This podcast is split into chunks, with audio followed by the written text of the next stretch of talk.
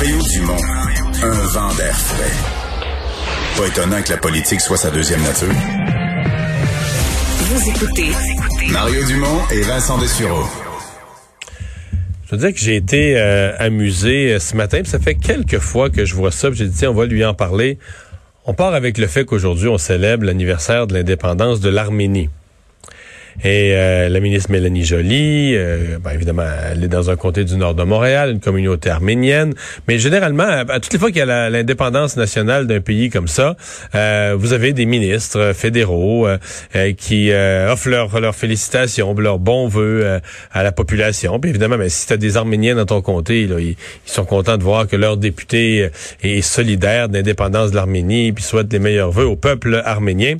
Celui qui commande ça, Pascal Bérubé, le chef euh, du Parti québécois, chef parlementaire du Parti québécois, en disant célébrer l'indépendance. Pascal Bérubé, bonjour.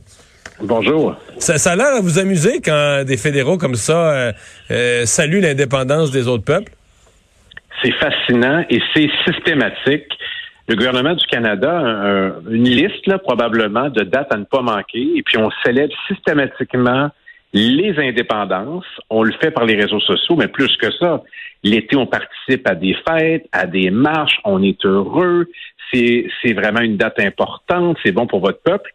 On le fait pour tous les peuples du monde, et puis il y en a un seul qu'on, veut combattre avec cette, euh, cette volonté, c'est le Québec. Alors c'est fantastique, et à chaque fois, moi je le note, Mélanie Joly le fait aujourd'hui pour un tout jeune pays qui s'appelle l'Arménie, qui a 29 ans, et je pense que beaucoup de, gens sur Twitter lui ont indiqué que l'indépendance, finalement, c'est quelque chose de positif pour les peuples. Ça mérite d'être célébré et c'est ce que j'ai indiqué. oui, mais là, au Québec, c'est le peuple qui a refusé, euh, qui, a refusé le projet d'indépendance.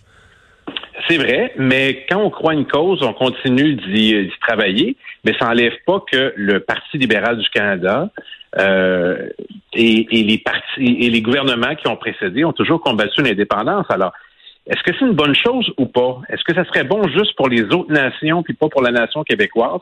Il y a un enjeu de légitimité là-dedans. Alors, moi, je suis indépendantiste, je continue à y travailler et je veux dire aussi que il y a le gouvernement du Québec qui fait ça. Madame Giraud, ministre des Relations internationales, systématiquement, salue les indépendances. Alors, ça aussi, c'est une question qui se pose parce que c'est un pays, en fait, c'est un parti qui est maintenant fédéraliste, à l'aise avec le Canada, c'est ce que M. Legault a dit. Alors, je vais le noter à chaque fois.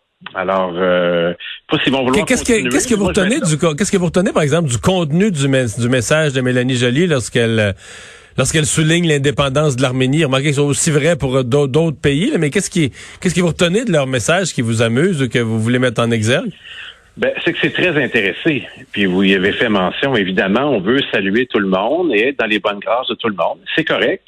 Mais euh, moi, ce qui m'intéresse, c'est leur accession à l'indépendance.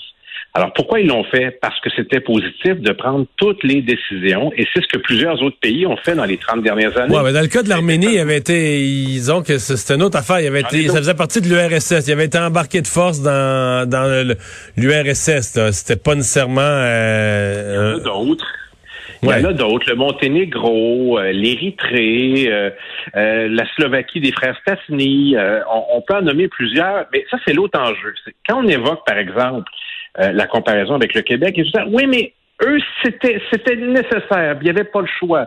C'était différent, c'était plus compliqué. L'indépendance, c'est un peuple qui décide de prendre en main toutes ses décisions, point. C'est juste ça. Et je salue les, les combats qui se font ailleurs dans le monde, en Écosse, euh, en Catalogne. Et euh, je, trouve ça singulier que le gouvernement du Canada euh, épouse ces causes-là. Puis vous remarquez une autre affaire. Plusieurs politiciens fédéralistes vont se rendre dans toutes les manifestations d'indépendance des nations qui sont, en fait, des nations, des gens qui sont à Montréal, au Québec, originaires de ces nations.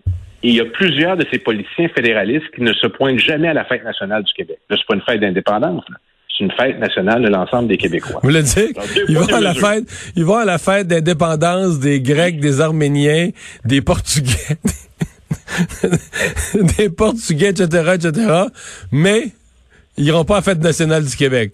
Ah, plus que ça, ils vont à la fête des Irlandais à la Saint-Patrick. Alors là, c'est bourré de fédéralistes et de libéraux sont là.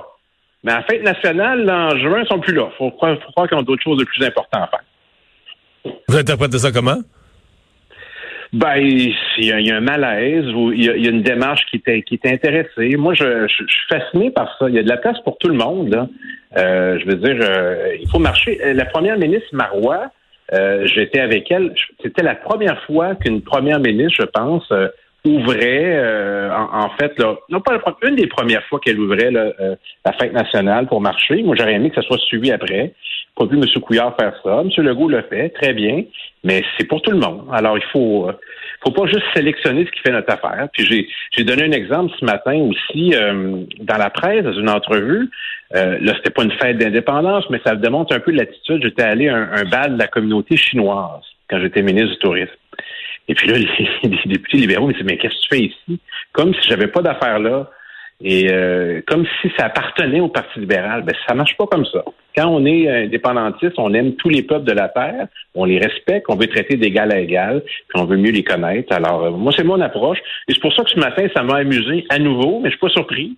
On s'est écrit, Mélanie Jolie et moi après en privé. oui. se taquiner un peu là-dessus parce qu'on on suit sur les réseaux sociaux et je vais continuer de le faire, mais aussi pour la CAC quand Mme Giroux va, signer va souligner l'indépendance, je vais lui rappeler que c'est une très, très bonne idée et pourquoi? Alors, ça permet de faire de la pédagogie euh, de façon régulière. Bon.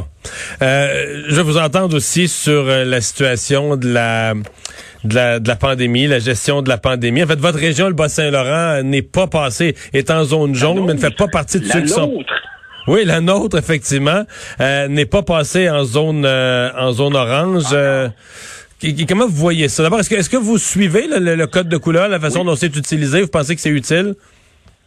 Ben, c'est utile si ça veut dire quelque chose. La semaine dernière, le gouvernement n'a pas beaucoup aimé que je dise que ça traduisait davantage son inquiétude que euh, une réelle gradation des, des mesures. Puis euh, bon, finalement, on m'a donné raison hier, là, parce que dans le cas de Québec, il n'y a pas énormément de différence. Alors, c'est important qu'il y ait une adéquation entre la, menace appréhendée et les mesures. Là, je sors toujours d'une réunion avec le CI3S du Bas-Saint-Laurent. On a parlé d'une inquiétude réelle pour le Bas-Saint-Laurent, surtout dans l'Ouest. Dans, la région justement de la MRC de Rivière-du-Loup, vous connaissez bien, puis mhm. aussi euh, dans le Kamouraska, là, il y, a, des inquiétudes réelles. Il n'est pas impossible qu'on passe euh, au orange. Puis il y, a, disons, de la, contagion qui se fait par des jeunes. C'est différent de la première euh, vague. Et c'est là qu'on a de la difficulté à rejoindre des gens qui, même euh, affectés, là, vont continuer de circuler puis faire des activités. Alors oui, ça, ne, ça, nous, ça nous inquiète. Il y en a beaucoup moins dans ma circonscription, mais c'est le même écosystème. Là. On se rend à Québec, on circule, les gens sont pas euh, confinés à leur MRC. Alors, il y, a, un enjeu là important. Puis le Bas-Saint-Laurent, ben là, pour l'instant, c'est sous contrôle, mais ça inquiète les autorités de la santé. Mhm. Euh, est-ce qu'on crée, est-ce que je, je, je voyais qu'on peut-être se questionnait sur le 9 octobre. C'est la date où vous devez rendre public les résultats de, la course à la direction du parti. Euh, j'avais compris que, bon, euh, tout ça est pas mal à distance, mais qu'on voulait quand même faire un certain rassemblement à ce moment-là. On en est où? Est-ce qu'on pourrait, se, est-ce qu'on pourrait se rabattre à 100% virtuel, même pour un événement aussi important que annoncer le choix du chef? Je crois que oui, il faut faire preuve de, de, prudence et aller par précaution. En tout cas, il y a une assurance, là, ça prendra pas toute une soirée, une partie de la nuit comme les conservateurs. On a vérifié nos affaires et on a un système qui est très différent, qui fonctionne pas par la poste, donc qui fonctionne par, euh, par voie téléphonique, par voie électronique. Euh, ça sera pas possible de faire de rassemblement, mais les candidats seront, seront pas loin du lieu où ça va se faire. Là, on m'indique que ça sera en Montérégie à quelque part, à, préciser. Donc, euh, en tout cas, on aura les résultats. Il euh, n'y a rien qui est remis en cause pour l'annonce des résultats. C'est juste le fait d'avoir un rassemblement. Habituellement, on a beaucoup de monde. Moi, je me souviens de celui de Pierre-Carl. Là, il y avait énormément de gens. Euh, qui étaient présents, c'était à Québec. Là, ça ne sera pas le cas. Alors, aussi bien peut-être de, prendre toutes les mesures pour, euh, pour être exemplaire, pour pas mettre personne en danger. Puis, on aura les résultats, je pense, assez rapidement dans la soirée du 9. Euh, ça va être intéressant. Puis il y a un suspense. Hein. Je pense que bien malin qui peut euh, qui peut euh, prévoir qui va remporter. Hmm. Est-ce qu'il y a un suspense? On en a déjà parlé, mais là, il y a coulé de l'eau sous les ponts depuis tout à l'heure. Est-ce qu'il y a un suspense sur l'unité du parti? Parce que moi, j'ai encore en tête des déclarations de gens, si c'est pas un tel qui gagne, même des députés dans votre caucus, quand même pas si nombreux. Personne, mais elle s'est ravisée elle s'est révisée. je sais, vous faites référence à, ma collègue de Duplessis. Non, mais il y en a d'autres. J'ai entendu toutes sortes d'histoires. Pour vous, il n'y a pas d'inquiétude pour l'unité du parti. Tout, peu importe je les mes oreilles, M. Duvon. Je suis bien informé de ce qui se passe. C'est pas long de faire le tour. je peux vous dire que non, il y a, une assurance de, de se rallier, mais c'est normal qu'il y ait des préférences pendant la course. Moi-même, je serais mal placé pour euh, le reprocher. Moi, j'ai été le premier à appuyer Pierre-Carl puis le dernier à appuyer Jean-François Lisée. Dans les deux cas, on a remporté, on était bien content, mais après, on s'est rallié. Et euh, il faut être discipliné, c'est important. Les, autres euh, partis ne se divisent pas, en tout cas, pas tant que ça. notre force, ça va être de rester unis, puis prendre un nouveau départ pour la deuxième moitié du mandat. Puis moi, j'ai bien confiance que ça va bien se passer, puis que ça va nous donner euh, un, de l'énergie, de la confiance. Puis je fais même une prédiction. J'ai regardé les derniers sondages là, avec le Parti libéral et Québec solidaire. On est plus près des libéraux que de Québec solidaire. Je pense qu'au début 2021, on va être deuxième devant le Parti libéral du Québec. Oh! On est à 5 points. Non, non, je, ne dis pas que c'est impossible. Je, je, note que là, c'est quand même, vous, vous risquez une prédiction. Début 2021, le Parti québécois va avoir pris le deuxième rang. Donc, dans votre tête, les libéraux vont être rendus troisième parti au Québec et euh, Québec solidaire quatrième. Je sais pas ce qu'ils vont être, mais je sais, je sais où ce qu'on veut être. Et on va y travailler. Puis, dans plusieurs des cas, quand j'entends des, des, des, critiques là, sur l'avenir du Parti québécois, je leur dis, ben écoutez, j'aimerais ça entendre vos critiques sur Québec solidaire parce qu'on est à 17 puis ils sont à 11. Alors, je vous laisse gérer ça. Nous, on s'en va vers l'avant. Pascal Bérubé, merci d'avoir été là. Ça fait plaisir. Au revoir, on s'arrête.